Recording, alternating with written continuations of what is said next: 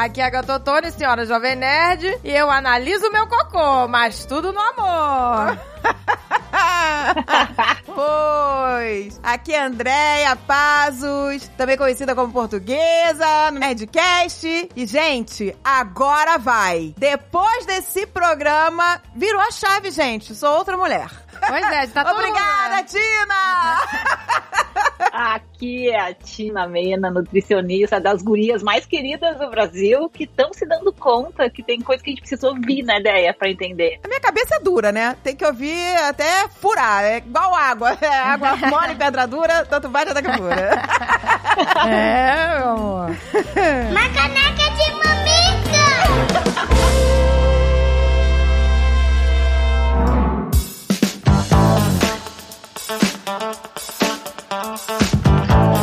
Melhor maneira de aprender inglês?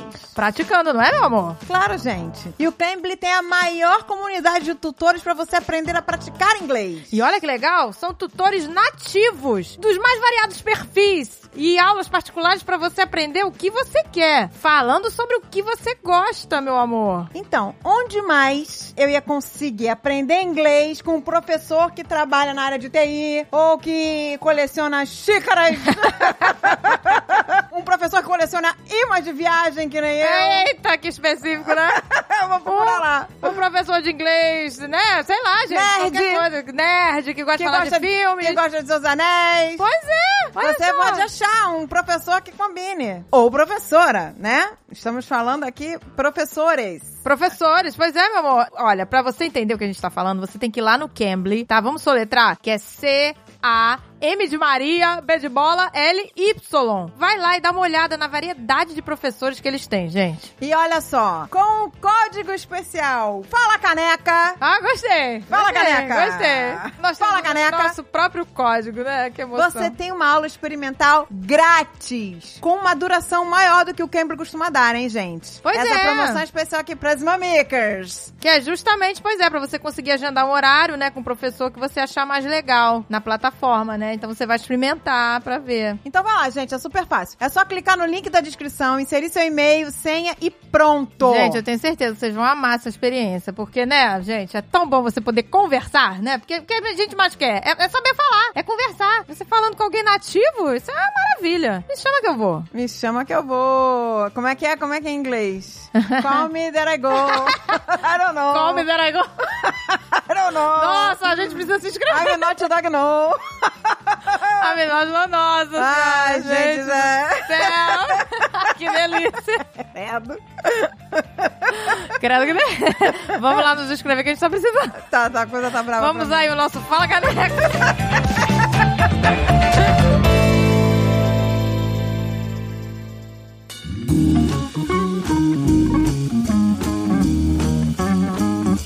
Pois, gente, vocês não estão entendendo. Eu já startei as paradas aqui, Tina. Tô no jejum. Eu sempre falei assim: jejum não é pra mim, isso não é pra mim, deu me livre. Mas é uma coisa complicada de entender no início, né? Não, mas sabe o que, que me deu um, um start? Não que eu vou fazer jejum de comer só uma vez por dia, eu não vou chegar a esse ponto. Sim, nem é legal. Mas vou fazer como você falou. O que me deu um clique assim, que mexeu muito comigo, foi uma frase tua. Quando você falou: o nosso corpo não foi feito pra ficar o dia inteiro fazendo digestão. Sim, tem mais o que fazer, né? Literalmente.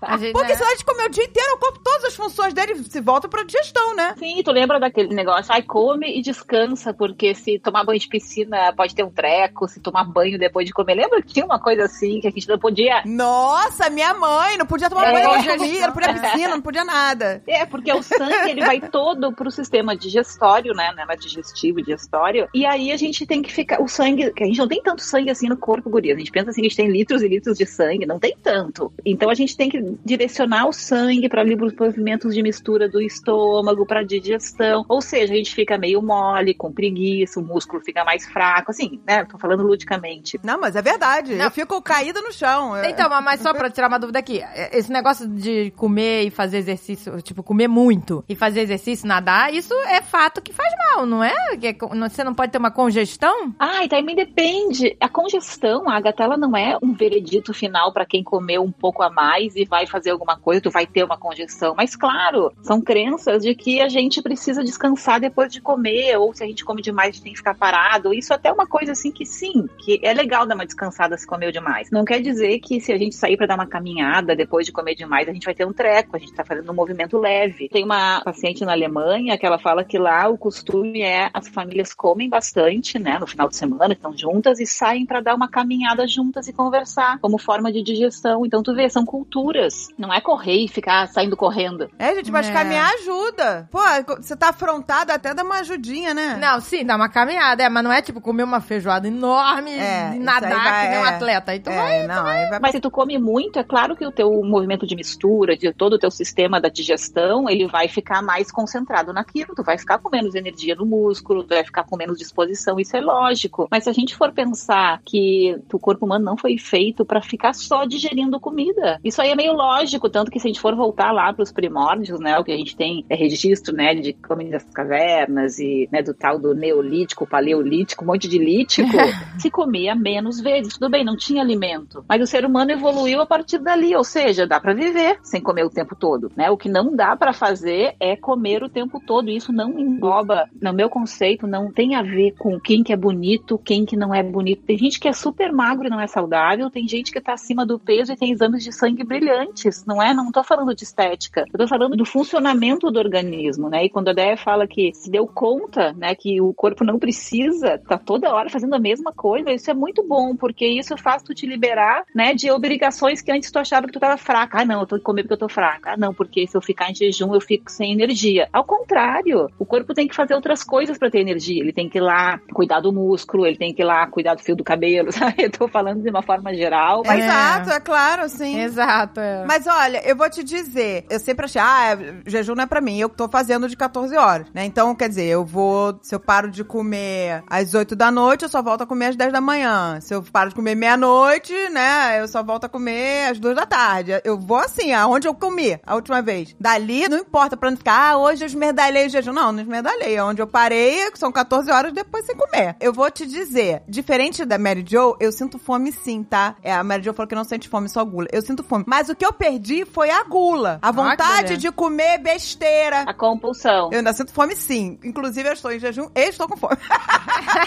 mas tudo bem, eu falo assim, não, mas o meu organismo precisa dessa pausa. Mas, Guria, tu sabe que isso não é fome, né? Isso é o hábito de comer. A gente nunca sentiu fome, na verdade. É o hábito, é verdade, é o hábito. A fome não é isso. A gente, na verdade, não sabe o que que é fome, né? Quem nunca passou fome mesmo, assim, de não ter, a gente não sabe agora. O nosso corpo é totalmente programável, né? Então, assim, teu corpo é programado, ou estava programado durante muitos anos, pra comer toda hora. Agora tu tá reprogramando. Aí a mente tá mandando já a informação de que tá tendo que comer, né? Deve ser isso. É, claro, tá estranhando, né? O teu computador o interno, o teu chip aí, tá dizendo, meu Deus, o que aconteceu que a guria não tá comendo, né? O que que aconteceu? Mas não tô mais. Não existe mais café da manhã pra mim. E gurias, é super importante entender que o jejum não é para todo mundo. Por exemplo, quem tem anemia, é, hipertensão, pressão baixa, insuficiência renal, quem usa remédio controlado, quem já teve bulimia ou anorexia, não é legal também que pode ser um gatilho, tem que consultar médico. Para quem tem diabetes, para quem tem um peso muito baixo, mulher grávida ou que está amamentando, tem que ter uma orientação individual. Isso é muito importante deixar claro. Tem que estar em dia com a saúde. O que é estar em dia com a saúde? Ter alguém que te acompanha. Normalmente mulher tem ginecologista, né? Que vai uma vez por ano ou sei lá, cada seis meses. Homens, às vezes, tem o cardiologista ou tem o médico clínico geral. É importante perguntar para o médico se está tudo ok. Agora, o jejum também tem vários níveis, né? Eu tenho estudado muito isso para também não, ser, não virar uma coisa da moda, porque eu não gosto das coisas. Desde a primeira dieta da lua que eu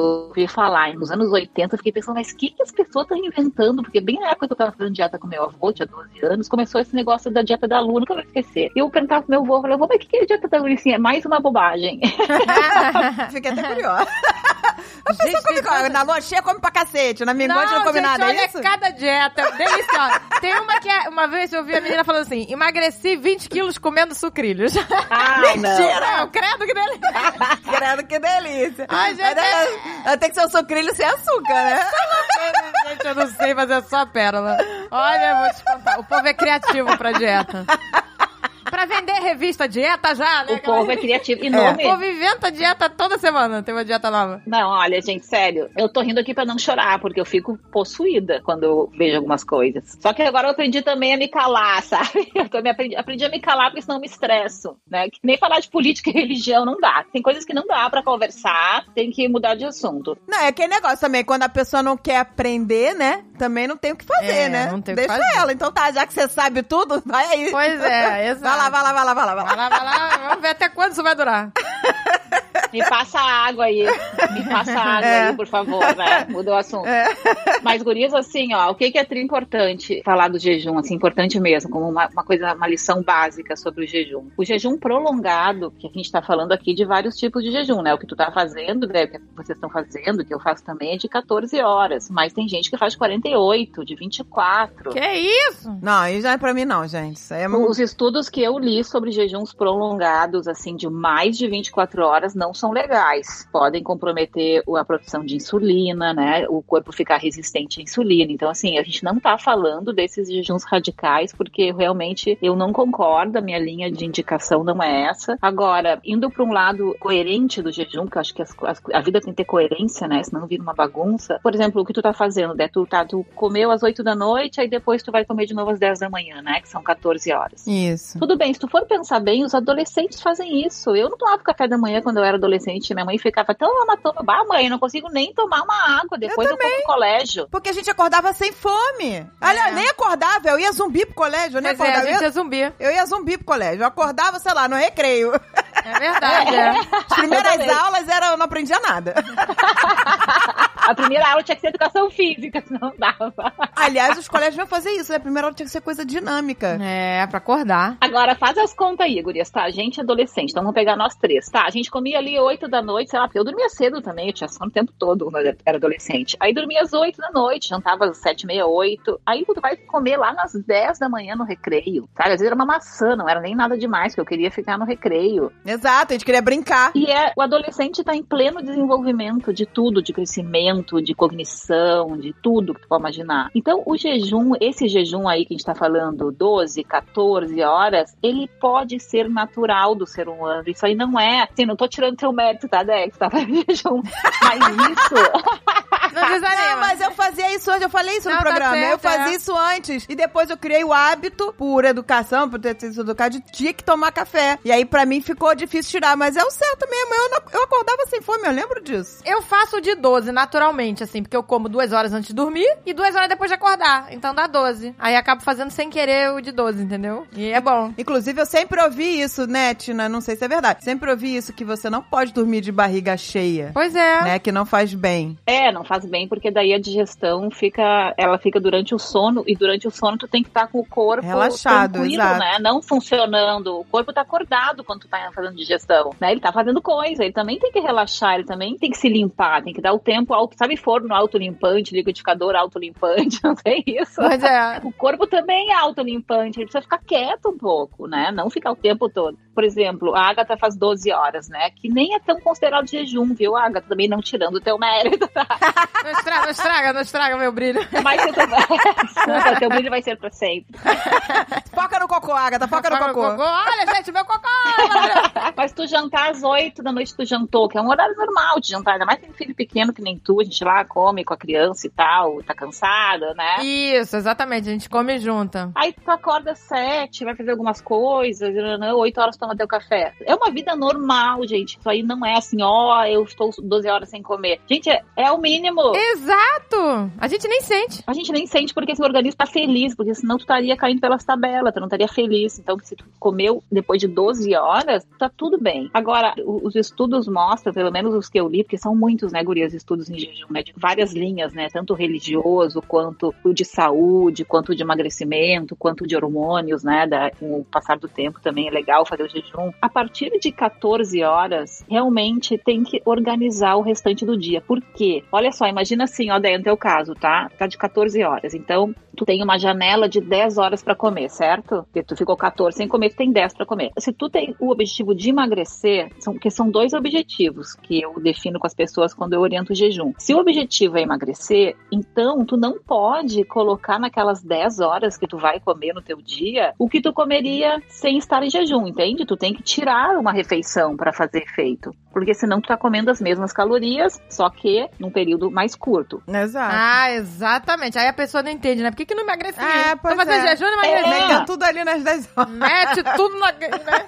A tocha. Porque é um pouco inconsciente tu colocar ali, por exemplo, assim, um exemplo, tá? Tu não tomou café da manhã, né? Tu foi direto pro almoço ou comeu só uma fruta e foi almoçar. Mas aí tu fica com aquela fatia de pão que tu tinha direito, ah, não, mas é meu direito. Mas pô, eu tirei essa fatia de pão. Aí de tarde tu vai lá e põe. Ou então tu pega e aumenta o jantar. Então por isso que o jejum, quando a gente planeja um emagrecimento, usar o jejum é uma coisa que a gente tem que também ver direitinho o que vai ser comido naquele tempo. Agora, se o objetivo não é emagrecer, e sim fazer essa autolimpeza aí do corpo, né, diminuir a compulsão, aí tudo bem a gente colocar as calorias que seriam no café da manhã e jogar durante o dia, porque a pessoa não quer emagrecer, ela só quer ficar um tempo se autolimpando. É outro objetivo. Mas- É, pra mostrar, né, que só o jejum sozinho não adianta nada. Exato. Assim, até adianta porque vai diminuir a compulsão. Agora, não pode não ajudar o emagrecimento, mas pode ajudar sim a compulsão que a galera tá falando. Ai, diminuiu, gente. Eu não tô com vontade de comer besteira, sabe? Mas é químico, guria, assim, não tirando teu mérito também, que é muito maravilhosa e tudo, mas Acredite em você, Acredita, cara, você believe é in maravilhosa. Acredito em você.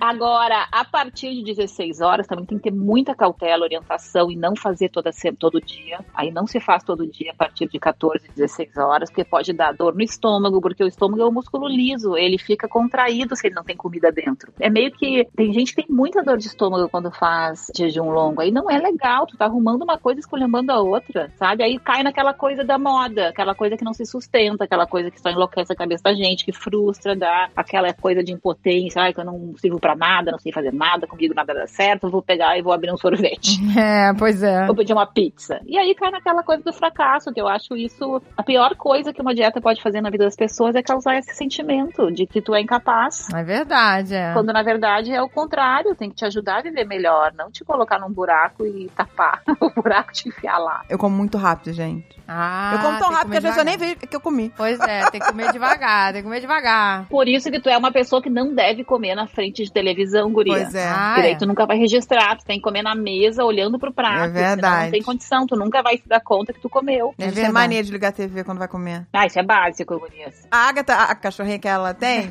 come que nem um, um- uma draga, assim. Ela, nossa, a cachorra come em um segundo. É bonito de ver. É, Você ela come ração. em menos de 20 segundos, ela come a comida inteira. É, é inacreditável. A gente fica olhando assim. da- A gente tem que filmar isso, vai. Vamos tem que filmar, filmar, um vamos filmar. Filma aí, eu quero ver. Aí, o Azagal encontrou um prato de comida que é um labirinto. E a Agatha agora bota a comida e a cachorra tem que ficar caçando a comida dentro do prato, porque ele é um labirinto. e ela come devagar. Eu olhei aquele pra- prato e falei: eu vou comprar um pra mim. Vou jogar, sabe? Tem que catar a comida no meio do labirinto. Vai, vai, vai, André, vai, vai. Aí ela vai ela caçando. Eu tenho que comprar esse prato no labirinto. Pode ficar rica, milionária. Vamos inventar esse prato pra vender. Prato labirinto. Gente, mas funcionou. A Pô, cachorra gente, co- tá comendo Eu, vou- eu tô falando devagar. sério, eu tô quase indo na pet shop.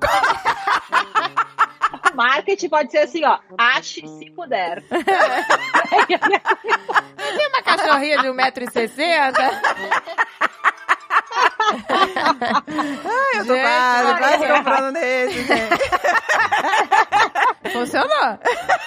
Agora, ai, deixa eu contar a história da tia Mariela, que eu acho que eu não contei pra vocês outra vez. A tia Mariela era uma tia, tia de uma amiga minha, aquelas coisas assim, a gente tava no final de semana no sítio dela, tava lá a tia Mariela. Aí um dia a tia Mariela apareceu muito mais magra. A tia Mariela era mais velha, assim, do que a minha mãe até. Então, sei lá, eu devia ter uns 10, 11, a tia Mariela devia ter lá uns 60. Apareceu metade da tia Mariela no Natal lá, no feriado. E aí na mesa, todo mundo comendo churrasco, né? Aquela coisa de gaúcho, né? Pura carne, a mesa. Delícia.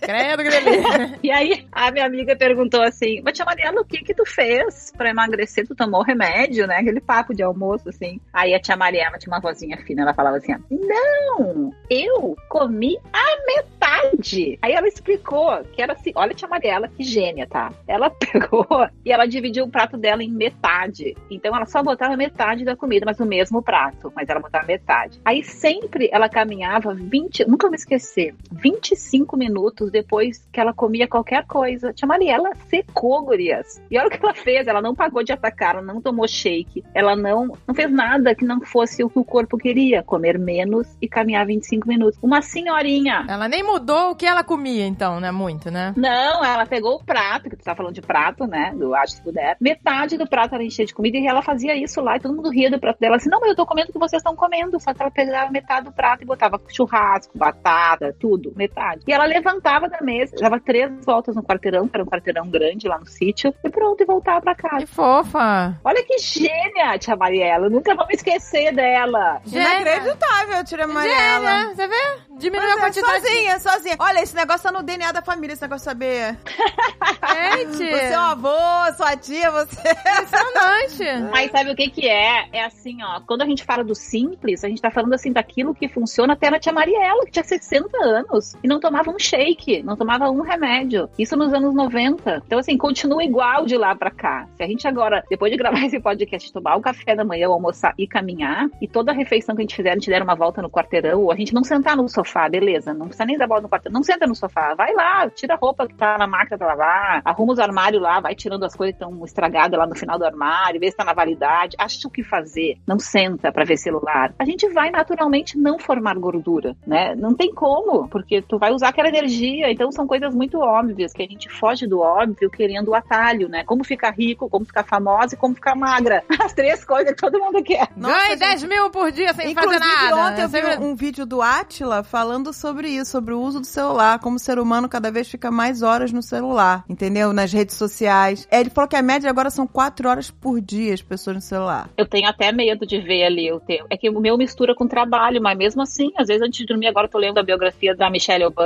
Nossa, eu sou muito fã dela, Ai, gente. Essa gente, mulher ela é é maravilhosa. Maravilhosa. gente do céu. Nossa, tô lendo, né? E já que eu falo um pouco inglês, eu tenho que ler inglês muito, eu só pego o livro em inglês. E gente, é incrível a história dela. Então, assim, tô falando isso pra dizer que eu também passaria ali, não só vendo a vida dos outros, mas pesquisando coisa que eu nem precisaria. Agora eu leio um livro. Então, são hábitos que a gente foi tirar e agora a gente pode devolver, que nem a comida. Por que que tu não. Assim, a gente falou né, no começo de demonizar o- os alimentos. Sabe o que, que eu fico passada? Que as pessoas falam mal do feijão. Pois é, ficar falando Por que, mal que as de pessoas feijão. falam mal do feijão? O que, que as pessoas acham que o feijão engorda? O arroz engorda, mas o feijão? Eu entendo falar mal do leite, porque também tem muita questão de inflamação, de digestão e tal. Mas do feijão eu não entendo, porque aí dizem que é caro. Não, tudo bem, não tá barato o feijão, porque eu tenho noção de que as coisas estão caras. Mas, pô, rende um monte de feijão. É, Gente, não, é gente, delicioso, Você, vai. você tem. Pois é.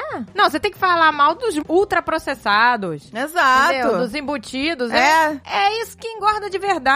Agora, do feijão, meu, do feijão, olha o feijão, vou falar, eu sou apaixonada pelo feijão, porque o feijão tem uma coisa que quase nenhum alimento tem, ele tem a proporção de proteína, fibra e carboidrato perfeita numa bolinha. Se a gente vivesse de feijão, tanto que ve- vegetarianos podem viver do feijão, tem uma amiga vegana que ela vive de feijão, ela faz tudo pra imaginar com feijão, hambúrguer de feijão, bolinho de feijão, feijão, sopa de feijão, ela vive de feijão, a guria não gasta nada no mercado praticamente, né, porque feijão, se tu vive do feijão, não é caro. Caramba, Esse- pois é, é, tem gente, muitos tá grãos, vendo? assim, né? Muitos grãos são bons, né? Tipo, lentilha também, não é? Super, super. Pô, lentilha, assim, eu, eu vivo de lentilha. Eu, eu faço lentilha em 10 minutos, né? E aqui em casa todo mundo sabe, quando tem lentilha não tem carne. Não, não porque eu não quero que ninguém coma carne, mas é uma proteína, tem 20%. Assim, Agurias, 100 gramas de carne tem 20% de proteína, tá? 100 gramas de leguminosas, que são feijões, grão de bico, soja e lentilha, também tem 20% de proteína. Qual é a diferença?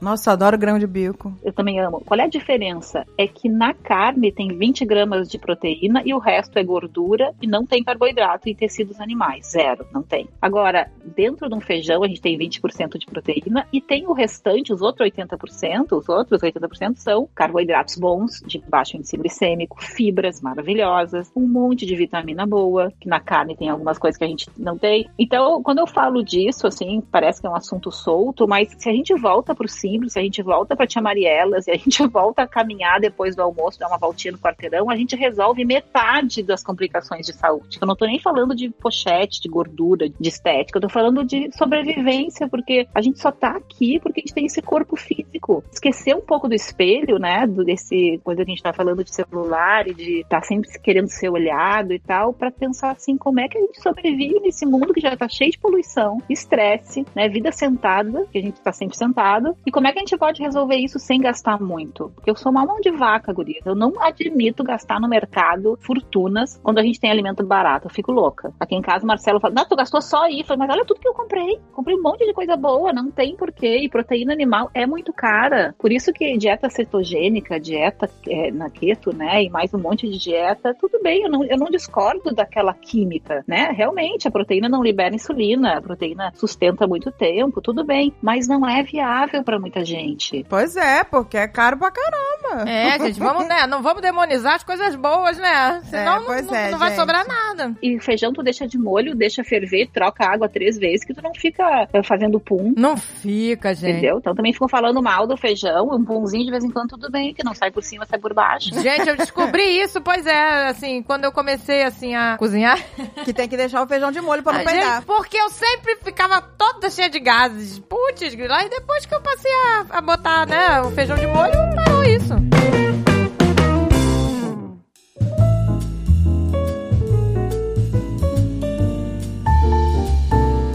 Dias, mamicas do meu coração. Me chamo Micaela, sou designer gráfico e tenho 22 anos. Demorei tanto pra escrever que não tenho ideia se alguém vai ler isso um dia. Comecei a me achar gorda por volta dos 10 anos. Lembro de ter muita vergonha de usar biquíni em um passeio escolar na quarta série, mas não conseguia pedir ajuda. Sempre que mostrava descontentamento com meu corpo, minhas tias e mães soltavam um, Ai, queria eu ser gorda assim. Que bobagem. Também tinha aquela coisa da nossa geração, né? De que era saúde também, né? Você comer bem, né? Encher o prato e comer tudo, e, né? Aí também tinha isso, né? É, eu me lembro quando eu reclamava também, quando era criança, me- eh, todo mundo falava, ah, agradeça a Deus, né? Era sempre assim, É, agradeça pois a Deus. É, mas é uma tarefa difícil dos pais, né? Porque ou tu desconstrói aquilo, ou tu faz aquilo ficar latente, né? Também é complicado, né? Se a gente for pensar o que falar, né? Então, em 2013, a dieta Dukan, Dukan, né? Sei lá. Eu também não sei falar isso. É Dukan ou Dukan? Também nunca sei. Eu tinha 14 anos e minhas tias compraram um livro. Senti que pela primeira vez iria conseguir fazer uma dieta. Segui tudo à risca e até fazer exercícios em um elíptico de casa. Aprendi a comer menos, ingerir tomate e nunca mais consegui comer mais que uma colher rasa de arroz. Meu Deus. Uma colher Nossa. rasa de arroz pra mim não, Não dá pra não nada. dava nada. Tapa nem um buraco do dente. Pois é. Uma colher rasa arroz. Estava quase nos passos finais quando decidi me pesar. E aí veio o baque. Tinha ganhado 2 quilos. Isso acabou comigo e parei com tudo. Às vezes ela ganhou massa, né? Pois é, também tem essa questão, né? Tava fazendo elipse, sei lá, ganhou músculo. Admiti pra mim mesma que eu era um, um caso perdido e segui. No entanto, com os 17 para 18 anos, minha tia começou a frequentar um nutricionista. Ele tinha ótimas recomendações e era muito caro. Passou remédios pra minha tia e estava funcionando. A pobre que sou falou: "Muda Brasil. Vou gastar tudo que tenho nisso". Fui na consulta e ele disse pra comer tudo o que queria, mas com moderação. Mas tudo no amor, né? Come tudo que quer, mas tudo no amor. E sempre de duas em duas horas. Caraca, comer de duas em duas horas. Ah, é, é dieta toda engorda. Nossa, gente, que estranho. Voltei pra casa com a receita dos remédios. Só lembro do sibutramina e topiramato, mas tinham muitos outros. O fato é que eu e minha tia estávamos alucinando, guardando escova de cabelo na geladeira, celular no armário. Tive alucinações horríveis e taquicardia. Nossa, Mas gente. não né? percebi. Tem muita gente que morre. Gente, olha o Isso é perigo. remédio. Pois é. Não, eu já tomei remedinho, sei muito bem. O Dave falou uma vez, eu tomei remedinho pro casamento, que eu queria entrar no vestido. Nossa, pois é. Nossa, o Dave falou, parece que tu cheirou cocaína, você Pois- tá maluca. Olha o perigo, gente. Não, e fica toda descontrolada emocionalmente. Chorava por tudo. E ele que só queria casar e amor, ele ganhou uma louca, né? Mas foi Ah. só até. Depois do casamento eu dane-se, joguei remédio Nossa, Olha, olha, o perigo, novo. gente. Olha aquela... tudo de novo, já engordei muito mais rápido, inclusive. Pois é, gente. Não, aqui ela diz, ó. Perdi 16 quilos em dois meses. Nossa, e finalmente me sentia magro o suficiente. É lógico que eu ganhei tudo de volta nos meses seguintes. É claro que, Né, vai gente? ganhar. Não tem como, né? Alucinando, guardando o gela, né? O cova de cabelo na Gente. geladeira. Isso não pode durar muito Você tempo. não mudou os hábitos alimentares, você tava só... é, Drogada, é. Drogada, é, exatamente. Drogada, literalmente drogada, né? cheia, cheia de droga dentro. Exato. Mais ou menos um ano depois, resolvi ir em outro Nutri, por motivo de pobreza. Ele perguntou o que eu tomei antes. Motivo de pobreza. Graças a Deus que ela Pois não tem é. dinheiro pra pagar o maluco lá. Porque o maluco, né?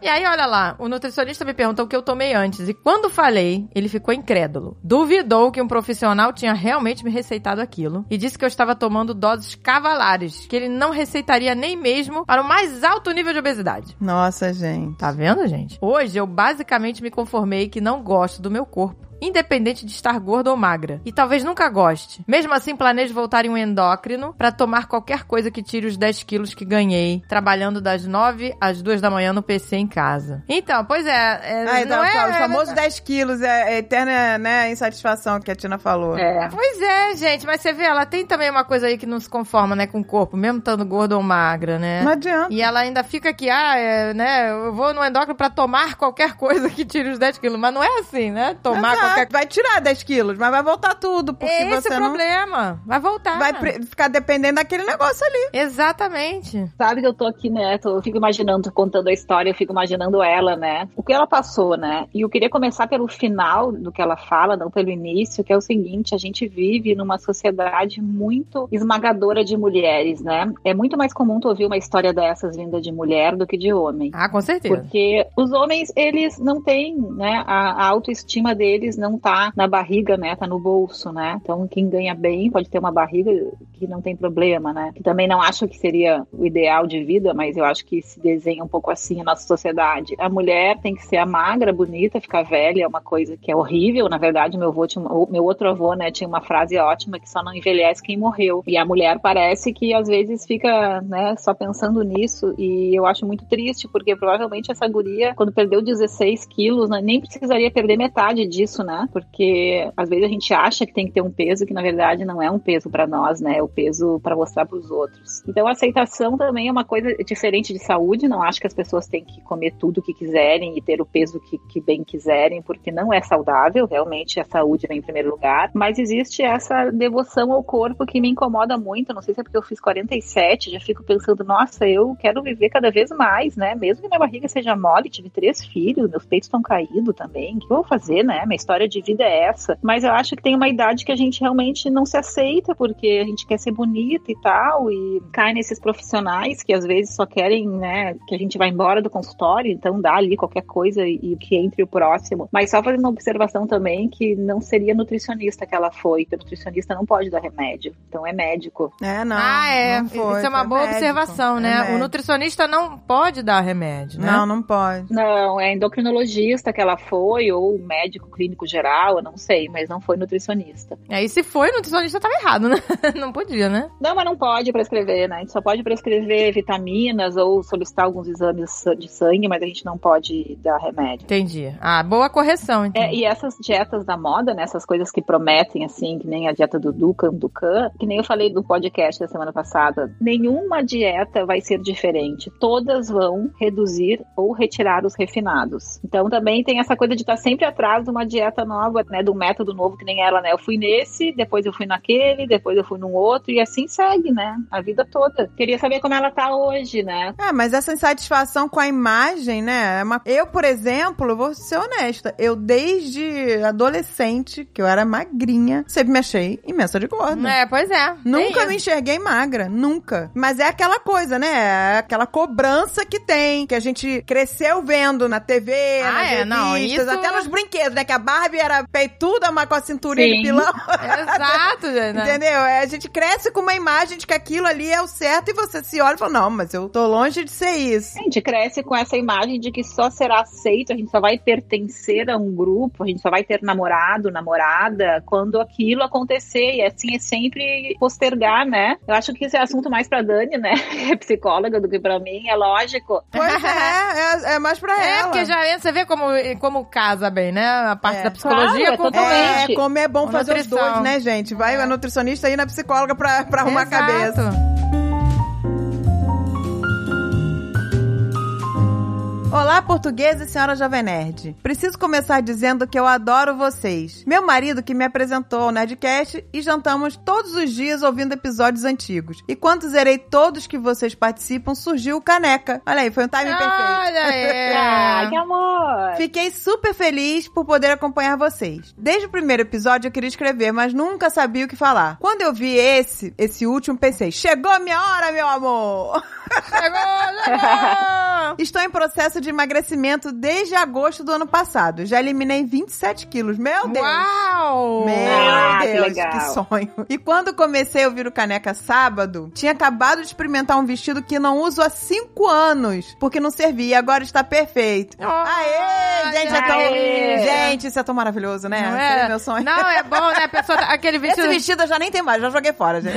Eu já doei. Eu já doei meus vestidos que não cabia. Tava, já tá com cheirinho de mofo, né? Que a pessoa pega, assim, com cheirinho de mofo, aí bota pra lavar de novo. Eu desapeguei dessas coisas. Eu Falei, ah, não adianta ficar guardando. gente. Emagrecer é um assunto delicado pra mim há muito tempo. Não lembro de nenhum momento da minha vida em que eu não achasse que deveria emagrecer. A vida adulta chegou e com isso muita coisa foi acumulando e fui me deixando pra depois. Quando eu tive meu filho, eu decidi que queria mudar isso, que gostaria de ter saúde e disposição pra conseguir acompanhar o crescimento dele. Comecei mudando a alimentação para o mais natural e saudável possível e comecei a fazer caminhadas. E aí chegou a pandemia. Os primeiros meses foram super difíceis psicologicamente e assim tudo foi indo por água abaixo. Cheguei ao meu auge. Com 120 quilos, caramba. Nossa. Comecei acompanhamento psicológico e com isso fui percebendo o quanto eu precisava cuidar de mim para estar bem pra mim e pra minha família. A terapia foi fundamental para conseguir tudo isso. Só assim parei de comer minhas emoções. Olha isso, gente. Ó. A gente come as emoções, exatamente. Olha que importante também, né? Uma coisa, né? Desse casamento, né? Ah, total. Terapia com, Com a- né? com a nutrição. Com a nutrição, pois é. Todo esse cuidado me ajudou muito a manter minha sanidade durante a pandemia. Me desafiei e descobri que gosto de me exercitar. Faço exercícios em casa mesmo, quase todas as manhãs. E faz toda a diferença nos meus dias. Desde março, faço acompanhamento com uma nutricionista maravilhosa que tem me ajudado muito nesse processo. E veja só, estou emagrecendo comendo tudo que eu gosto, com moderação e equilíbrio. Pão, arroz e feijão, não pode faltar. É o negócio lá da, Tá tia, vendo, da, da tia Maristela lá. Da tia Maristela, claro. Né? Ela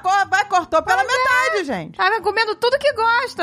Tu vê, essa é uma história de uma pessoa que concluiu alguma coisa, ela não tem mais dúvida, né? Olha que interessante, porque ela já chegou ao veredito dela mesma. Isso é libertador. E provavelmente, ela, se for perguntar pra se ela estivesse aqui com a gente agora, ela ia falar: Ah, eu não gosto que a minha bunda é mole, eu não gosto que minhas pernas estão não sei o que, eu não gosto que minha barriga. Tá, mas ela achou um jeito de resolver o problema. Não quer dizer que a solução é ter o corpo mais maravilhoso do mundo, mas solucionar uma coisa é achar um caminho. Porque não ter um caminho, que nem o, o meio meio anterior, Micaela, né? É, parece que ela não acha um caminho. E isso me agonia um pouco como profissional, porque a gente, como profissional da saúde, tem que dar um caminho. Nem que seja um caminho de, olha, então assim, para de engordar, porque é muito pior pro corpo ficar engordando do que ele não emagrecer. Né? Isso você falou é tudo. Para de engordar. Ah, mas não tá bem, então vai fazer o quê? Continuar engordando realmente, que é o que a gente faz, né? Sim. Exato. Não, e uma outra dica, se você gosta do seu médico, sabe, não desista, porque às vezes, assim, a pessoa, né, ah, não deu certo, desisto. Larga o médico, vai pra outro, né? Mas às vezes a pessoa até, o médico é bom, ela gosta do médico, mas você tem que insistir, né? Você tem que ir lá de novo. E, né, a pessoa vai mudando Ó, isso aqui não tá dando certo, é. Não desista também, né? Que às vezes também é isso, né? A pessoa fica pulando de médico pra médico. E às vezes o médico era até bom,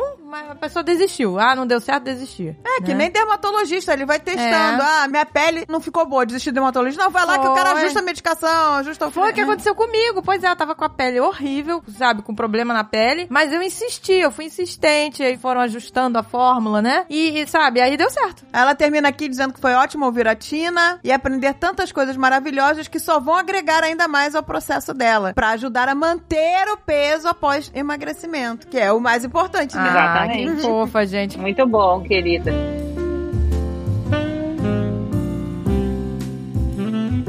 Meu nome é Igor Hattes, tenho 21 anos e sou de BH, Minas Gerais. O podcast de sábado não podia estar mais sintonizado com a minha vida atual. Sempre malhei desde os 14 anos e antes da academia fazia karatê. Mas mesmo levando uma vida ativa, sempre fui gordinho. O motivo eu sei, mesmo malhando comia igual um condenado. Em meu último ano do ensino médio, tinha uma rotina diária muito corrida. Ia pra escola pela manhã, fazia cursinho no centro de tarde, malhava todos os dias e o escambau. Lembro que andava entre indas e vindas da escola, cursinho e academia, um total de 12 quilômetros diários. E com isso saí dos meus habituais 85 quilos para 74 quilos. É, gente, por isso que adolescente é tudo magro. Emagrece, né? É, anda, né? Pega ônibus, anda. Eu não percebi o quão magro eu estava, pois basicamente ficava de jejum grande parte do dia, apenas almoçando e comendo algumas frutas durante o dia. Após esse ano turbulento, arrumei meu atual emprego. Daí parei a academia, não andava direito e continuava comendo igual um condenado. Resultado, em três anos, basicamente eu saí de 76 quilos para os meus antigos 98 quilos, em abril desse ano. Após alguns meses trabalhando, voltei para academia no final de 2019. Quando voltei de férias do trabalho em março de 2021, tomei vergonha na cara e decidi pegar firme na academia para que eu colocasse fim nesse efeito sanfona. Resultado, nesses últimos dois meses e meio, eu queimei 9 quilos, chegando a 89. E ele tem 1,78m de altura. Apenas cortando, como a Tina bem disse, os excessos de farinha, doces e as demais porcarias que sempre estavam presentes no meu dia a dia. Ressalto que o hábito que sempre tive de fazer jejum se mantém até os dias de hoje sem falha e não sinto a mínima fome quando acordo. Após tudo isso, vem a minha pergunta. Assim como a maioria dos gordinhos, tenho a minha gordura localizada na famosa pochete e sei que possivelmente pode ficar um excesso de pele caso eu queime mais uns quilinhos. Aí fica a minha pergunta: teria algum alimento natural ou alguma suplementação que impediria esse excesso de pele de acontecer? Faço abdominais todos os dias para de alguma forma tentar mitigar esse resultado. E aí, meu Deus?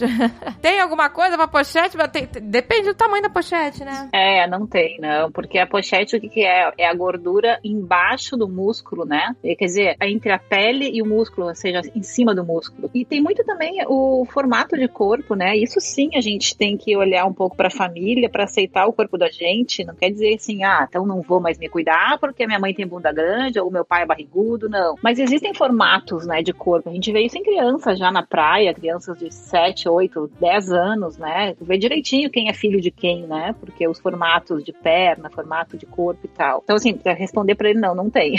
não tem algum alimento que quem pochete, nem nada. Deixa eu falar uma coisa desse guri. O que, que me pegou muito na história dele? Pô, se ele tivesse o conhecimento da manutenção de peso, ele não teria passado por isso, né? Porque ele fez, assim, o caminho mais certo, exercício, não comia toda hora, chegou no peso que ele gostava e começou a trabalhar e ficar sentado. Se ele tivesse feito uma refeição no dia pé na jaca e a outra é super enxuta, assim, a refeição, ele nunca tinha engordado, né? Pois é. mantido. Aí jogou tudo pro alto, né? É, mas assim, às vezes, que é o que eu falei também no nosso podcast lá da semana passada, que às vezes a pessoa não tem o conhecimento de como não engordar. Pra tu ver como isso é importante, gurias. Porque a gente só fala ou do emagrecimento ou do que que adiantou, né? Como a pessoa hoje tá. Mas assim, a manutenção de peso tem que fazer parte de todas as histórias que a gente leu aqui como forma de tratamento. Não como assim. Porque eu falo que é a síndrome do super-herói da super-heroína, né? Ah, agora que eu já emagreci 27 quilos, agora que eu emagreci 12, agora eu sou foda, eu sei fazer. Não, não, agora eu posso comer o que eu quiser porque eu sei fazer. Não é verdade. Exato. Não, gente, você vê como é difícil, né? Você vê como tanta gente emagrece, mas não consegue manter. Mas é porque não é falado, Deia. Já viu alguém falar sobre como manter peso? Ninguém quer ouvir, então ninguém fala. Mas tem que falar. É, a pessoa só quer saber como emagrecer. É, exato. por isso você tem tanto médico aí que é só dando remédio, assim, forte, às vezes nem precisa, né? Só pra dizer, olha, emagreceu. Não, é porque não é falado. É um assunto escondido, esse assunto da manutenção. Além de não ser uma coisa interessante pra muita gente, que eu até gostaria que fosse, né? Mas é, não é interessante pra pessoa falar e nem pra pessoa que tá ouvindo, mas é fundamental. É que nem, por exemplo, a gente vê tantas histórias, né, de pessoas ganhando na loto ou ficaram ricos de uma hora para outra, ficaram pobres de novo. Porque não sabem mexer com dinheiro. Não é fácil mexer com dinheiro. Onde é que aplica? Onde é que faz isso? Onde é que faz aquilo? Assim, manter o sucesso sempre em qualquer área da vida não é fácil, né? Madonna não tá sempre famosa. Não é fácil manter a fama, manter o dinheiro, manter o peso. São coisas no mesmo nível. Eu encaixaria isso no mesmo nível, essas três coisas. E é onde as pessoas patinam, porque tu só vê história de sucesso, mas assim, eu quero ver essa segunda pessoa que perdeu um monte de peso, agora não me lembro o nome. Desculpa, tu lembra, Agatha? A Elisângela, que fez terapia. A Elisângela. Então, assim, a Elisângela provavelmente, assim, se não está, desejo que esteja vendo como ela vai fazer para depois que ela encerrar a dieta de emagrecimento, que uma hora encerra, né? Porque chega no PPDA ou chega num limite que a pessoa não quer mais seguir, porque não quer mais. Como que vai fazer? Onde isso é trabalhado? Eu poucas vezes consegui trabalhar isso em consultório, porque as pessoas não voltavam, porque as pessoas achavam que era bobagem. E as poucas vezes que eu consegui, que a pessoa me permitiu entrar nisso, são pessoas que até hoje eu tenho contato que nunca mais engordaram. Então, as pessoas têm que olhar também para aquilo que é o simples, pro feijão, para manutenção, para sua barriga. Todo tem barriga. A pochete que ele quer eliminar, é muito difícil de eliminar essa pochete de forma natural, a não ser com lipo, a não ser cheia de coisa, a não ser malhando 12 horas por dia, deixando de ir na balada. Hoje nem tem balada, mas quando tiver. Então, assim, é uma vida que não é coerente, né? Todo mundo tem barriga, a barriga é uma proteção dos órgãos. Um excesso de barriga é ruim. Mas se não fosse importante a barriga, a gente não teria. É, pois é, gente. Esse negócio dessa barriga negativa aí, gente, isso aí é, é só, com, só, com, lipo mesmo, né? Gente, por que, que a gente não tem gordura na testa? Porque não tem órgão, não tem o que protege o cérebro. É verdade. É verdade. O que protege o cérebro é o osso. Tem osso para proteger o cérebro. Agora, aqui na barriga não tem osso, tem órgãos. Então tem que ter alguma coisa para proteger, para dar aquecimento, para diminuir o impacto, né? Imagina se fosse o órgão assim fininho, a gente ia cair de barriga na água, dar uma barrigada na água e estourar tudo. Então existe proteção. Então falar mal daquilo que o corpo é composto, eu acho que é a primeira coisa para tirar esse mito de que a beleza é saúde. E eu não tô falando aqui para ninguém fazer dieta. Eu acho que todo mundo tem que fazer se quiser. Agora, quem cuida, o profissional que cuida também tem que ter esse cuidado. E aí eu dou até uma dica para todo mundo. Sabe que às vezes, ah, meu paciente não volta, meu paciente não sei o quê. Sim, mas trata o paciente também com aquela coerência de como continuar isso aqui que eu tô te dando, porque isso aqui é temporário. Isso aqui não pode ser para sempre. Agora, para sempre é manutenção para não acontecer isso, né? Porque o efeito sanfona ele causa muita frustração. Muito. Ai, nossa, causa, né? Total. Porque a pessoa não sai daquilo a vida inteira, a vida inteira naquele inferno. E barriga, gente, todo mundo tem barriga, tá? Quem não tem barriga ou tem uma, um privilégio muito grande genético, tem famílias que realmente são muito mais magras que outras, né? Então existe isso também, não é 100% é lógico, mas é bastante parte da gente é a família. Outra coisa é o meio que tu vive, como tu te comporta com a comida, com os exercícios, e outra coisa é uma aceitação, tipo assim, ó, oh, esse é meu corpo, meu, não vou mutilar meu corpo, ficar me tirando pedaço de tudo que é lado para ser feliz. Até porque a felicidade não está nisso, né? Pois é, não. Não está. A pessoa que vai conquistar aquele corpo perfeito, duvido que é isso que vai trazer felicidade a ela. Exato, não é, não é isso, exatamente. Não é isso São outras coisas. Isso é só um detalhe, né? Ontem eu li uma frase na hora. A última frase que eu li ontem, antes de dormir, que realmente eu tava vendo o negócio no Instagram, foi uma frase do Jim Carrey, que ele falou assim: todo mundo, olha que frase ótima, todo mundo deveria ficar rico, famoso e ter muito sucesso para descobrir que felicidade não é isso. Ah, é, é verdade, gente. Exato, não é, é isso. Exatamente isso. Olha que legal essa frase. Nossa, exatamente isso. Exato. Quando você chegar lá, conquistou aquilo tudo, vai ver, não é, isso não é felicidade. Exato, porque é isso aí, porque a parada não é essa. As né? pessoas ficam buscando a felicidade fora, né? Exato, e ela é interna. É uma parada muito interna. Ela é né? interna. Não adianta procurar fora nas coisas que não vai estar nas coisas. É verdade. Agora, é lógico que também nós estamos falando assim, né? O dinheiro vai trazer um bom hospital para tua família ir, uma boa escola para teu filho estudar. A gente também não pode dizer, ah, não, então o dinheiro não importa. Não então é isso, não, exatamente. Não é isso. Não é nós não isso. estamos falando das obrigações básicas do Estado. Nós estamos falando daquilo que é o excesso, né? E, assim, o excesso da magreza, o excesso de beleza, o excesso do, do excesso mesmo. Então, assim, voltando pro arroz, feijão, ovo e caminhadinha em volta do quarteirão e comer a metade. Eu não, eu não vejo dieta melhor que essa, de verdade. Eu não vejo. Eu não, eu não diria para você assim, é a palho, é a keto, é a não sei o que. Não, não é. Para mim não é. E eu não vou mudar de ideia, porque eu já trabalho com isso há 23 anos. Eu nunca vi alguém emagrecer e manter o peso com dieta maluca. Nunca vi, guria. Talvez eu tenha tido azar de nunca ver.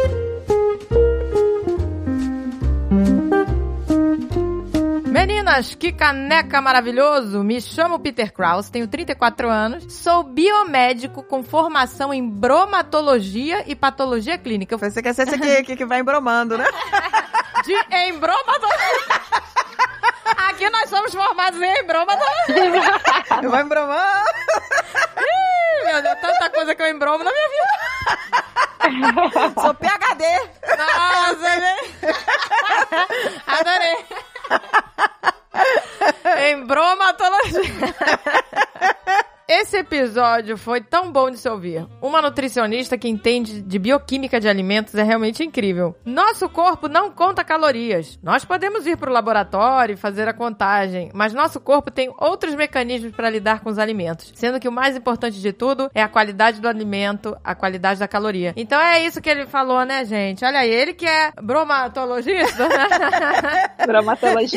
E- e- então, o que, que é bromatologia? então, é a ciência que estuda os alimentos. Ah, tá. Vai estudar valor nutricional. É, estuda também o componente dos alimentos, o quanto pode ter em cada alimento, de até coisas de indústria, assim, né? De... Coisa tóxica também, né? É, também, sim. É uma ciência bem legal. A gente tem disciplina de bromato no primeiro ano de faculdade. Pois é, você vê, você vê uma pessoa, um bromatologista, falando o quê? É exatamente isso que ele gostou que a gente falou, né? Que o corpo, né? Você pode até no laboratório lá e fazer a contagem calórica, mas o corpo lida diferente com a caloria, né? Que é aquilo que a gente falou, né? A caloria do brigadeiro não é a mesma que a caloria de uma Exato, banana, por isso né? que não adianta contar essa... É, e tudo é químico, né? A gente foi feito pra sobreviver, né? A gente não foi feito pra se intoxicar. Então o corpo fica, né, tentando dar jeito em tudo que a gente põe pra dentro. Isso é interessante porque daí tu vê assim, tá, de novo voltando pra manutenção de peso, né? Que é a tecla que eu bato toda hora. Então tu tem lá uma qualidade de alimento ruim que domingo tu, sei lá, tu não tá nem aí. Cachorro quente, refrigerante, é, sorvete, tá. A gente, o corpo não gostou muito porque ele teve que fazer energia muito rápido, né? Índice glicêmico alto, então teve que fazer glicogênio muito rápido, deixar reserva, tá, parar. No dia seguinte, reduz ou exclui se o jejum indicado pra ti. Já resolve, né? Uma vez, na... agora vou falando em terapia, né? Na minha, uma vez minha terapeuta falou assim pra mim, Tininha, o que que tu acha que é ser adulto? Eu falei, quem tem filho? Ah, então a pessoa que não teve filho e tem 60 anos não é adulto? Aí eu falei, ah, pois é, não sei. E ela assim, ó, eu acho que tu tá falando de responsável. Eu falei, é. E ela também não quer dizer, porque tem gente que tem filho não é responsável. Eu falei, nossa, então o que que é ser adulto? Eu nunca vou esquecer essa frase. Aí ela falou assim, adulto é solucionar sozinho os seus conflitos. Ah, olha aí. Ter maturidade pra solucionar. É. É, tu soluciona, tu leva soluções pras coisas, não importa se tá certo ou não, mas tu solucionou aquilo. E o corpo é adulto, o corpo é adulto desde que a gente nasce. Tanto que criança é, pode ficar doente, mas tá sempre se recuperando, né? A gente vê casos assim, a criança tava lá, tri doente, pô, ficou boa. Um bebê que nasce prematuro, né? Não muito prematuro, mas também fica bom, né? Então, assim, a gente já tem um corpo, um, o corpo já é um adulto, ele soluciona.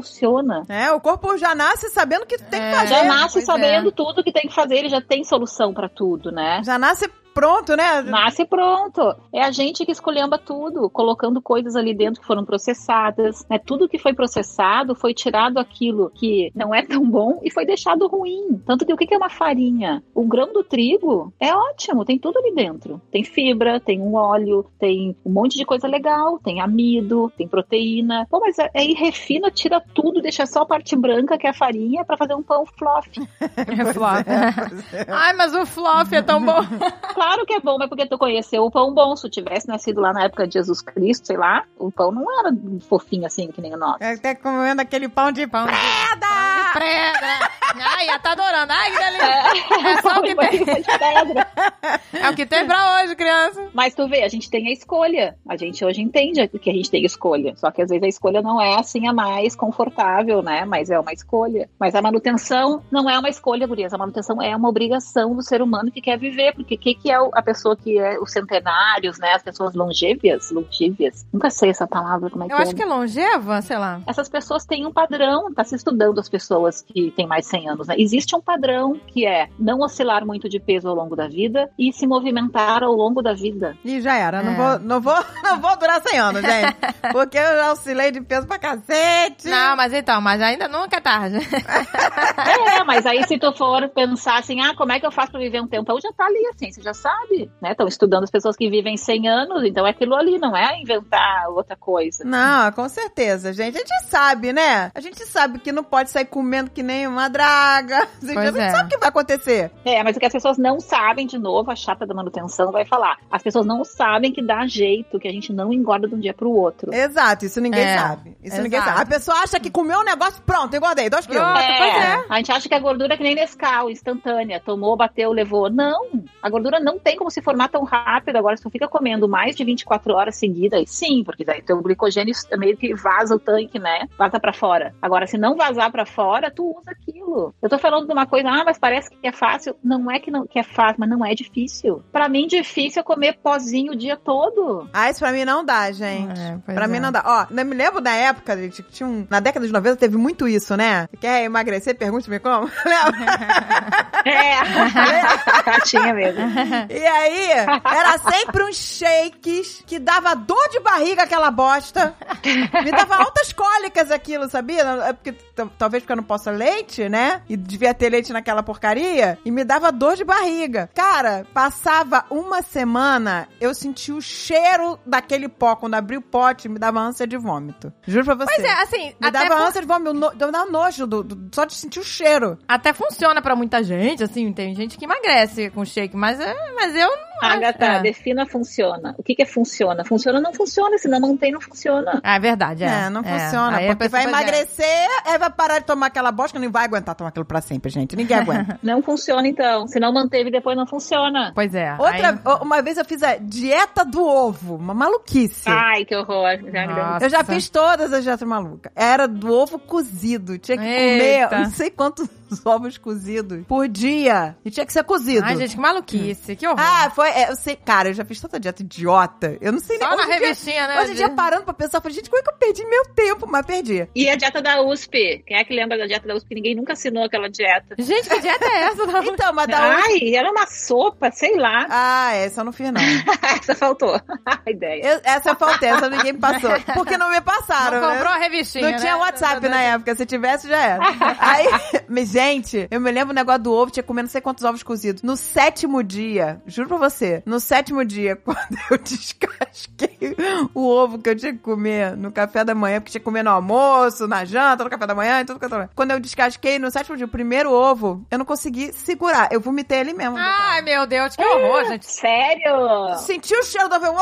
Não pode ser saudável. Não, olha a coitada da guria. Não, Deia, olha o que tu te fez passar. Se tu for pensar bem, olha só. Tem duas coisas, né? O que tu te fez passar e o que que vem de fora também. Porque deve ter chegado em ti que isso era uma solução e que tu só era capaz de emagrecer se tu tivesse isso na tua vida. Porque aí também tem uma lavagem cerebral de que todo mundo fala a mesma coisa, né? Não, e não foi só isso. Além daquilo que eu ficava só comendo aquela bosta daqueles ovos, daqueles ovos e não comia o resto que eu tinha que comer, acabou baixando minha imunidade. Aí acabei pegando herpes na testa. Ixi, Maria. Ai, coitada. Porque a imunidade baixa, Baixa, né? aí você fica mais suscetível. Fica mais suscetível às coisas que naturalmente não iriam te dar problema nenhum. Eu quero também dar um acolhimento para essas pessoas que fazem essas maluquices que nem tu também. Antes da faculdade eu já fiz também, né? Assim, não muito, muito, não fiz muito, mas eu entendo. Porque isso é falado, a gente quer pertencer, de novo, eu tô com esse papo porque a gente quer pertencer ao grupo que dá certo, ao grupo que teve o sucesso, né? Mas assim, o sucesso é feito de quem primeiro entende a manter, para depois fazer qualquer coisa. Porque se tu vai fazer uma dieta do ovo dessa, que tu fica ali três dias fazendo isso, tá? Tu não vai vomitar em três dias, vai ficar três dias comendo ovo e vai emagrecer um pouquinho. Depois tu mantém. Depois tu vem pra essa regra da manutenção que eu acabei de dizer que sim, é uma regra, é a regra do corpo. Demora um ou dois dias pro glicogênio poder vazar pra fora do corpo, sei lá, né, ludicamente falando. Então, exagerou numa refeição do dia, na outra tu enxuta. Não, mas essa coisa, essa coisa da insulina é muito real, cara. Eu tô muito chocada com o negócio do jejum, de eu estar sentindo já essa diferença, porque eu sentia vontade de comer doce o dia inteiro. É, Quanto não, mais com você certeza. come, mais vontade Mais vontade, você eu, tem. eu também tô nessa. e eu aí tô eu não com, eu menos ficava vontade. o dia inteiro com aquela vontade. Eu ficava, ai, que vontade de comer um doce, que vontade de comer um doce. E aí eu não tinha em casa, porque senão eu ia explodir, né? Mas tinha a porcaria do sorvete, entendeu? Aí quando não aguentava mais, ia lá, atacava o sorvete. É o perigo. é- Não pode ter essas coisas em casa, gente. é melhor deixar pra casa, comer é. no final de semana na rua. É, tem coisa que não pode ter em casa, exatamente. Ó, É, tem que ser uma coisa assim, ah, hoje eu vou tomar um sorvetão. Então sai pra tomar um sorvetão, né? Não é melhor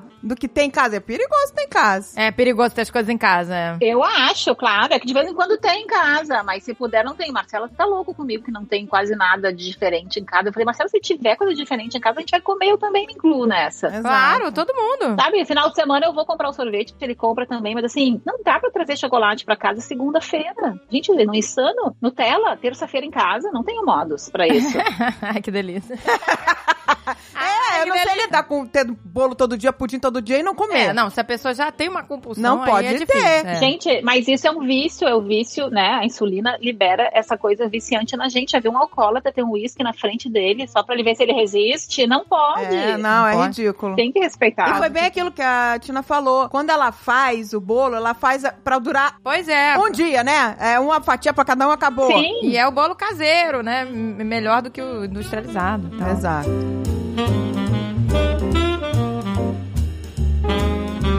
Paola Tavares. Olá, mulheres! Bom dia, boa tarde, boa noite. Eu sou Paola Paz, sou jornalista, tenho 34 anos e falo de Varginha, sul de Minas, a terra do ET. Ah, Varginha. é, ter Varginha. Ela ficou eternamente famosa. Eternamente, o né? ET botou Varginha no mapa. Pô, você compra chaveirinho, compra camisa, tudo com ET de Varginha até hoje. Sou louca por vocês. Espero os episódios sempre com muita curiosidade e carinho. Vocês são maravilhosas. O último podcast foi demais. A Tina é sensacional. Resolvi escrever pra falar sobre cocô. Sim, gente, cocô. Ai, já gostei. Eu sempre fui. Aí, minha velha. Eu sempre fui entusiasta de falarmos mais sobre cocô, porque é a parte fundamental do nosso organismo. Meu irmão é nutricionista e educador físico. Já passamos uma ceia de Natal inteira falando sobre a importância de cagar e olhar o seu cocô. Nossa, na ceia de Natal não, Aí, né? aí é perdeu time. Eu não gosto de falar sobre cocô quando eu tô comendo. É, nem eu. Cocô é tão importante que temos um termo específico pra determinar quando a pessoa não está conseguindo cagar. Chamamos ela de enfesada. E todo mundo sabe que uma pessoa cheia de fezes não está feliz, né? Ficar entupido é horrível. É, claro, gente. O meu avô já dizia, meu avô não sabe, meu avô já dizia. Pro ser humano alcançar a paz, ele precisava ter cuca fresca, barriga cheia e cu desentupido. Olha, que delícia. Olha só. Nem, pois é, ninguém fica bem constipado, né? Ninguém fica bem, gente, com cocô, sem fazer cocô. Nossa, E, Deus né, livre. e não é só o que comemos que é importante, mas a maneira que vamos ao banheiro também. Aqui em casa nós usamos um banquinho no vaso sanitário, que chamamos carinhosamente de bancocô. Nossa, eu também tenho bacocô. Eu também tenho bancocô. Gente, eu não faço mais sem bancocô. Nossa. Gente, o Pra bancocô... quê? Pra botar o pé? É. É, porque aí, isso eu vi numa propaganda muito engraçada de um unicórnio cagando sundae colorido, lembra essa propaganda? Cara, De que, que vendia esse banquinho pra vender o banquinho É, é você. um, é um banquinho específico, ele tá na altura certa. Na altura certa. o- a, a perna, o Porque pé. diz, várias culturas cagam de cócoras e diz que essa é a posição perfeita pro cocô sair do intestino, entendeu? Que quando a gente senta do jeito que a gente senta no vaso, meio que comprime aquela parte que teria que estar mais. Pois é, eu esqueci o nome da Eu parte. também, eu esqueci também. Não poderia estar comprimida pro cocô passar É. com facilidade. E aí, quando você senta no vaso, sempre tá com essa passagem mais ampla, né, pra passar o cocô, você meio que obstrui. Se você já tem dificuldade, prisão de ventre, é pior ainda. E realmente, gente, eu sofro com prisão de ventre. Então, eu tenho esse, O esse bancocô. banquinho, o bancocô. E ele até encaixa no vaso, assim, Ele sabe? encaixa, ele, encaixa. Ele é um banco especial pra isso. É um bancocô. Gente, eu não vivo mais sem Nem isso. eu, ele é perfeito. Porque realmente ajuda. Mas dá diferença, assim, na, Muito. assim, no primeiro dia? Dá diferença, Dá na hora. sabe, na saída do cocô. É. Sabe? Ele sai mais fácil. Sai mais fácil. Porque ele não tá comprimido, sabe? A parte lá que, que eu esqueci o nome. Sim, sim. Você tá na posição mais favorável. É, mas a gente tem que procurar o link do anúncio que era Squat Pod, né? Era um negócio assim. Pois é. Square Pod, O vou tentar meu botar- botar no post. O meu é poop better. Tem que ver. Mas o, o anúncio era um unicórnio com dificuldade de. Ele cagava. O unicórnio cagava sundae colorido.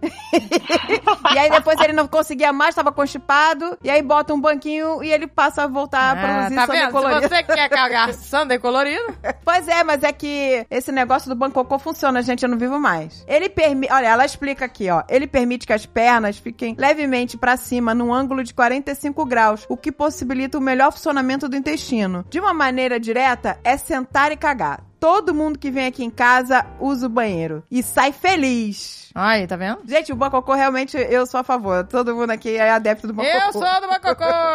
Ai, vou me informar hoje. Não, por favor. Não, até não é. você que mora no Canadá, você tem acesso, vai na Amazon. Eu vou procurar o link e te mandar. É maravilhoso. Continue com esse programa incrível. Amo vocês. PS. André, eu sou de São Lourenço. Olha que delícia! E já gastei muitos dinheiros no Portal de Harmonia. 爹 Portal de. A lojinha lá, gente, eu morei em São Lourenço, eu tinha uma Ah, era uma graça a loja. lojinha. Olha, ela botou aqui, era a minha loja preferida. Fiquei triste quando fechou. Olha, a- Ah. o Portal de Harmonia fechou quando eu fui embora pra abrir a Nerd Store em Curitiba.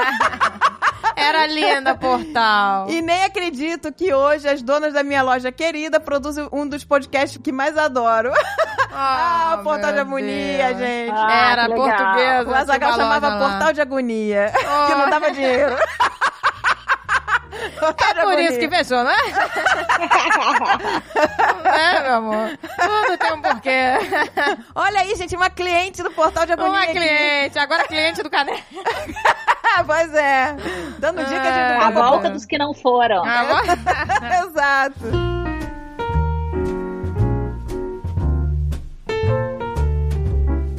Dia, meninas. Me chamo Tamires. Amo ouvir vocês. Antes, eu e meu namorado tínhamos o hábito de ser comentaristas de episódios do Nerdcast da semana. Mas amo que ele viciou na mesma intensidade em ouvir o Caneca de Mamicas. É hábito nosso comentar sobre o episódio da semana também. E ao ouvirmos o episódio da semana e ir comentando, já estávamos criando planos, né? Que ela ouviu, né? O de dieta com o namorado. Aí ela falou assim, ó. Amor, vou fazer jejum de 14 horas, tá bom? E aí ele falou. Amor, não. Jejum de 24 horas com janela de uma hora. E domingo a gente deixa um pouco livre. Caraca, mas fazer todo dia jejum? Nossa, 24 tava, tava empolgados. tá? Ouviram o programa? Aí, aí já, aí, aí já pirou, já pirou. A Tina falou 14, gente. Pois é, gente, cuidado. Até aí, beleza. Novos convertidos ao tinaísmo. Ai, Tina isso. tinaísmo, é a vida saudável e focada.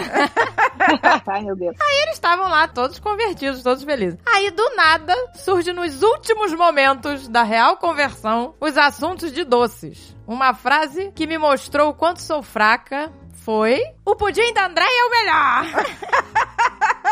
O meu não, da Tina que é o melhor, o dela é melhor que o meu ainda. Pois é. Exato, dela é mais extreme ainda. Aí ela botou aqui: Eu para meu namorado. Amor, são três latas de leite condensado, três ovos, três latas de leite. Você anotou alguma coisa? Andréia! Posta essa receita. Aí, ó, vamos, vamos. Cadê, Tina? Fala aí. Tina, explica aí, porque o da, o da Tina ainda é melhor que o meu, gente. Ó, lápis e caneta, papel e caneta na mão. Melhor pudim ever. Mas depois eu vou dizer como é que também que congela pra guardar, pra não comer tudo. Assim, ó, três ovos, três latas de leite condensado e duas latas de leite. Aí tu mistura, não precisa bater no liquidificador, tu mistura assim com fouet ou com um garfo até ficar bem cremoso, beleza. Aí tu vai pra calda, que é a coisa mais difícil, eu acho, pelo menos que eu demorei pra aprender. Põe lá a tua forma no, no fogo baixo, derrete meia xícara de açúcar, mas tem que ficar de olho porque vai queimar. Quando tiver já meio derretendo, pega um garfo e vai mexendo assim, porque o açúcar vai ficando umas bolinhas, né? Vai espalhando, deixa o fogo baixo, fica de olho, não vai fazer outra coisa, nem pega o celular, porque vai queimar. Aí tu põe duas colheres de sopa de água, vai ficar um monte de borbulha assim, parece que queimou tudo, não. Fica mexendo até ficar tudo caramelado, mas tu só vai botar essa água depois que o açúcar, né, ficou escuro, mas não queimado, por isso que tem que ficar de olho. Tá, aí tu caramelou a forma, né, tira do fogo, fica espalhando aquele caramelo ali, beleza? Joga lá dentro aquilo que tu misturou, que pode ter sido na mão, não precisa ser batido no liquidificador, só que tem que ter dissolvido bem os ovos, né? E põe lá. Aí tu põe no forno por uma hora e vinte, em banho-maria, mas assim, pega uma forma grande e põe água, uma forma de vidro ou de fazer bolo, quadradona grande, põe um pouco de água e põe o pudim dentro. E tapa o pudim com alumínio por cima e deixa uma hora e vinte. Tua vida já mudou.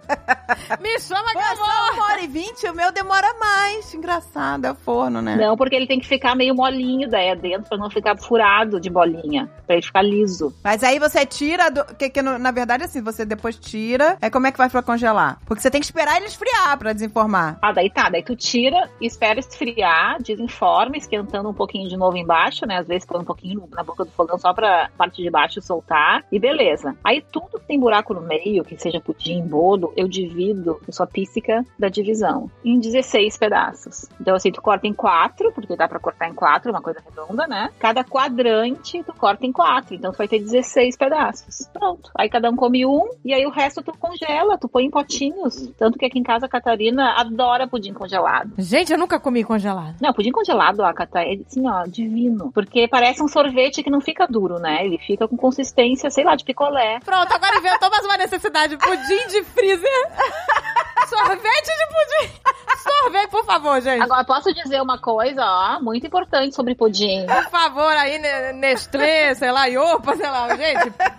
Sorvete de pudim, por não, favor. pra quê, vão tem. fazer em casa. É, já dá, é, whatever. tem que Eles vão fazer fazer cheio de gordura hidrogenada. A gente É, faz em casa. Não, gente, que delícia. Ó, agora eu vou falar uma coisa agora bombástica, tá? Olha aqui, gurias. O pudim é muito mais nutritivo do ponto de vista de nutrientes mesmo, do que, por exemplo, uma bolacha recheada. Porque o pudim, o que, é que foi? Foi leite, também tem açúcar, mas bolacha recheada também tem açúcar, tem gordura não sei do que, tem um monte de conservante, papapá. Esse é ovo, leite, açúcar. Isso, é exatamente o que a gente tá falando, né? Exato. Vai comer um doce? Então, claro que não pode comer um monte. É, comer um, um doce que tenha nutriente, que o teu corpo vai usar pra alguma coisa, que não seja só um monte de coisa que não faz bem pra nada. Pois é, um doce caseiro. Uma bolacha recheada, já deixaram em cima da mesa, ela dura um ano. É verdade. Guria não faz um bolor em um ano naquela coisa. Ah, por isso eu ensino as crianças aqui a gostar de doce caseiro. Eu me nego a comprar essas coisas empacotadas. Eu falo pra eles, ó, isso aqui vocês vão comprar uma vez por semana. Eu ajudo vocês uma vez por semana, mas uma vez por semana. Agora, doce de verdade, é isso aqui é pudim, palha italiana, que a gente adora, que é brigadeiro com bolacha Maria. Nossa, no Ah, outro gente, dia eu vi tu lá nos Olha stories. Ah, no meu aniversário!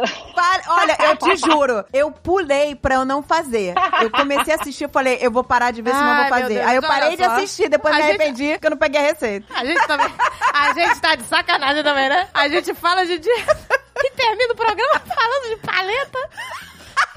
Mas, gurias, pensem assim, ó. Antigamente todo mundo comia doce em compota. Era doce em, era figo em compota, era pêssego em compota, era tudo com açúcar. O problema não é só o açúcar, é quando vem açúcar, farinha, refinado, um monte de conservante. Esse é o problema, porque o doce lá da nossa avó não era esse. Pois é, gente. Exato, o doce da avó o, não o era? churros é uma sacanagem. O churros o cara pega, amassa, Ai, frita, passa na farinha, no... ainda recheia com a, com a Nossa. porrada de doce de leite. É, Aí ferrou. Nossa, que delícia. Ainda Acho que nada engorda mais que o churros. Mas é delícia. Quer ver uma outra fórmula para emagrecimento? Aí é fórmula mesmo, coisa calculada de minha autoria. Vou dizer, farinha uma vez por dia, açúcar uma vez por semana. Ninguém engorda assim. Pensa aí, farinha uma vez no dia, açúcar uma vez por semana. Aí pode ser o açúcar que tu quiser, até explodir aí. Ah, então deixa eu só perguntar uma coisa, então. A última coisa pra encerrar. Então, farinha e arroz são coisas distintas? Você pode comer no mesmo dia arroz e, e o pão? Ou não? Se você comer o pão, você não pode comer arroz. Que pergunta mais inteligente, Andréia! Olha, tá CDF! Olha! Por quê? Dá uma estrelinha pra ela.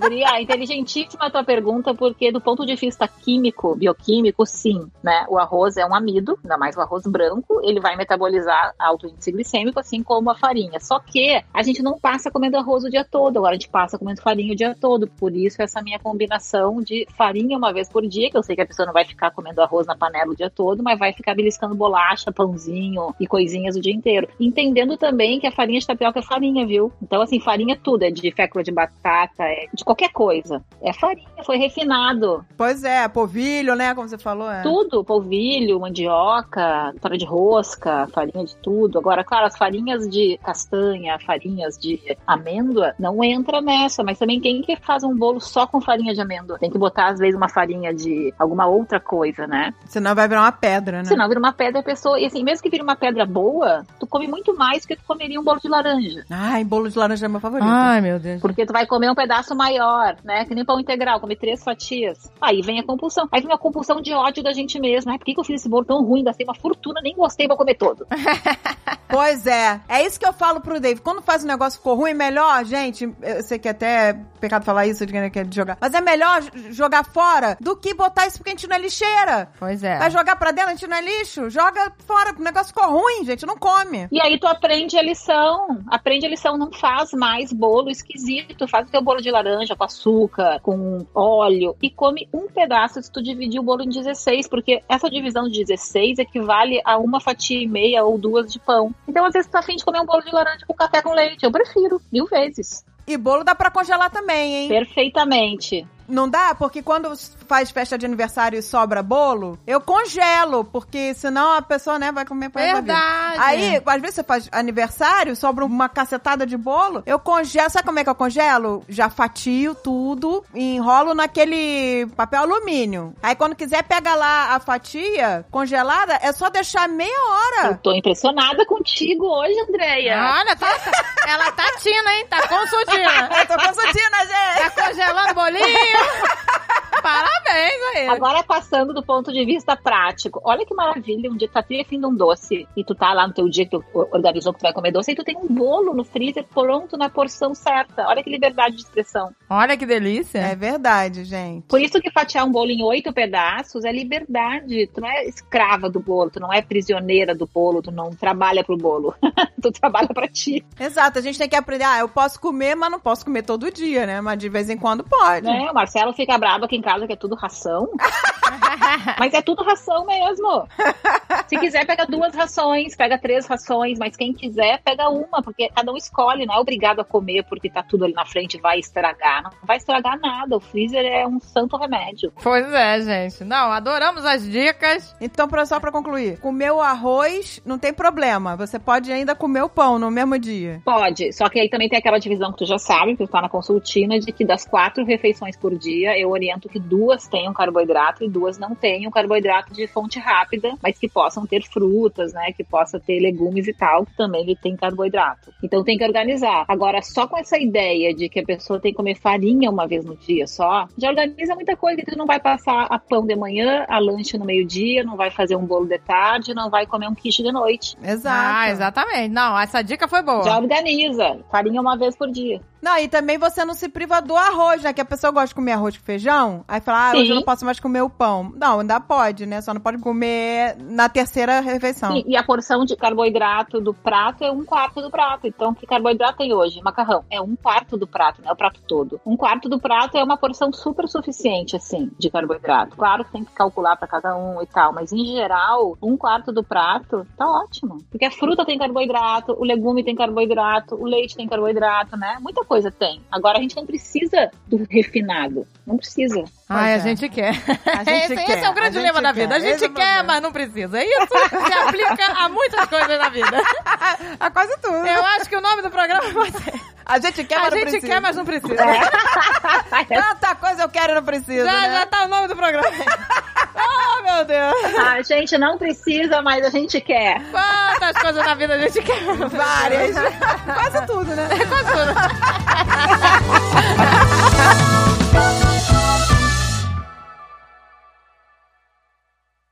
Este podcast foi editado por Radiofobia, podcast e multimídia.